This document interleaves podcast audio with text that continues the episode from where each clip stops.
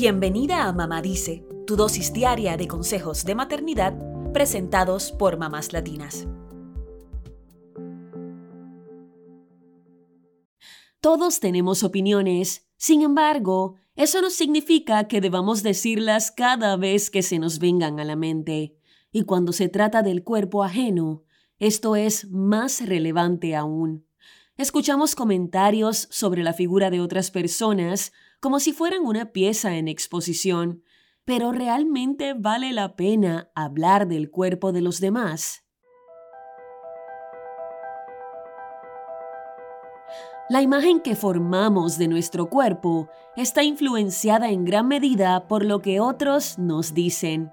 Así que de la misma forma en que podemos sentirnos halagadas con un comentario, también una simple palabra puede hacer que nos avergoncemos de nuestro cuerpo. En algunos casos, esto puede llegar al extremo de afectar nuestra salud mental y derivar en un trastorno de conducta alimentaria. Es muy importante, sobre todo en nuestro rol de madres, erradicar por completo este hábito de juzgar el cuerpo de otros, que muchas de nosotras llevamos arraigado desde la infancia. ¿Quién no tuvo que lidiar con esa tía que siempre que nos veía recalcaba cuanto más rellenitas o delgaditas estábamos? ¿O quién no ha escuchado a su madre o abuela decir que deberíamos cuidar la figura porque así no íbamos a conseguir novio. Por suerte, el paradigma en la sociedad está cambiando y opinar sobre el cuerpo ajeno cada vez se ve peor.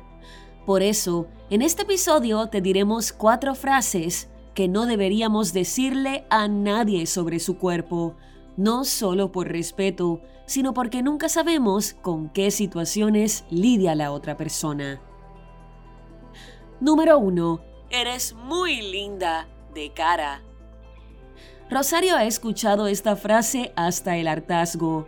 Cuenta que suelen decirle que es dueña de una cara muy bonita como un halago. Sin embargo, para ella es muy hiriente, porque es como si su cara encajara en los estándares de belleza, pero su cuerpo no. Sobre esto, el psicólogo humanista Abraham Monterrosas Vigueras destaca que darle a entender a alguien que es bello solo del rostro es sumergir a esa persona en una especie de estado de insuficiencia, en el que no importa cuánto hagan, nunca serán suficientes para los demás. Para estas personas, lidiar con el juicio ajeno puede ser el mayor desafío en la incesante búsqueda de aprobación, destaca el experto. Número 2. Estás más rellenita que la última vez que nos vimos. Levante la mano quien ha iniciado una charla con alguien que no había hace tiempo con frases que hacen referencia al aspecto físico. Y es que muchas veces el cuerpo se utiliza como algo para romper el hielo en una conversación.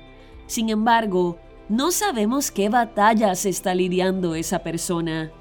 ¿Acaso nos detuvimos a pensar si siente angustia por su cuerpo? Por lo tanto, sería mejor erradicar estas frases rompehielos. En su lugar, ¿por qué no mejor preguntamos cómo se encuentra esa persona? ¿Cómo se siente?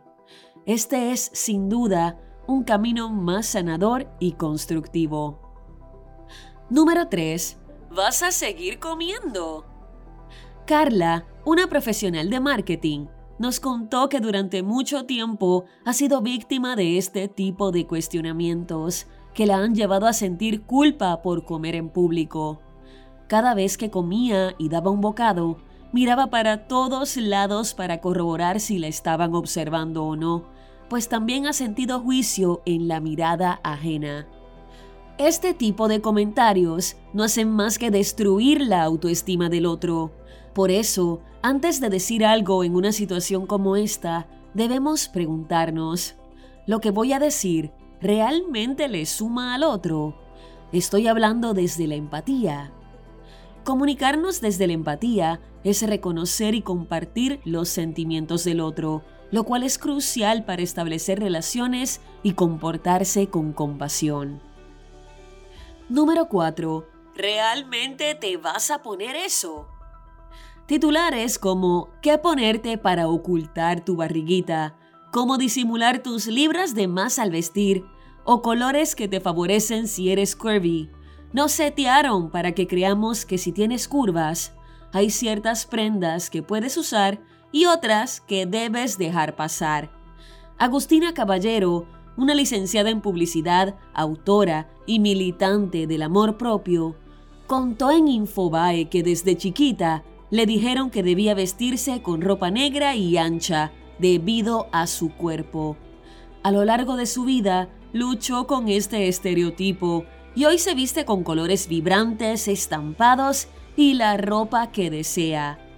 Poco le importa el hate o las frases negativas de otros, pero orienta a las madres a que no les digan a sus hijas que cierta ropa les queda fea porque deben bajar de peso. Para Agustina, puedes tener cualquier cuerpo y ponerte lo que desees.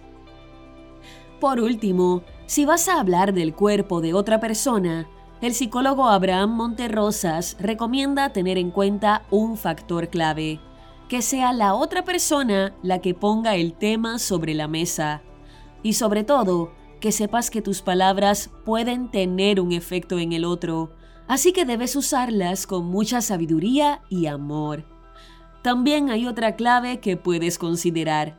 Si es algo que la persona puede cambiar en unos segundos, como quitarse un pedazo de comida del diente, entonces sí puedes decirla.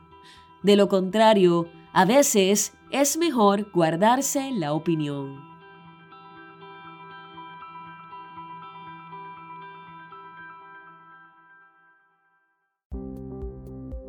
Eso es todo por hoy. Acompáñanos mañana con más consejitos aquí en Mamá Dice y síguenos en mamáslatinas.com, Mamás Latinas en Instagram y Facebook y Mamás Latinas USA en Twitter.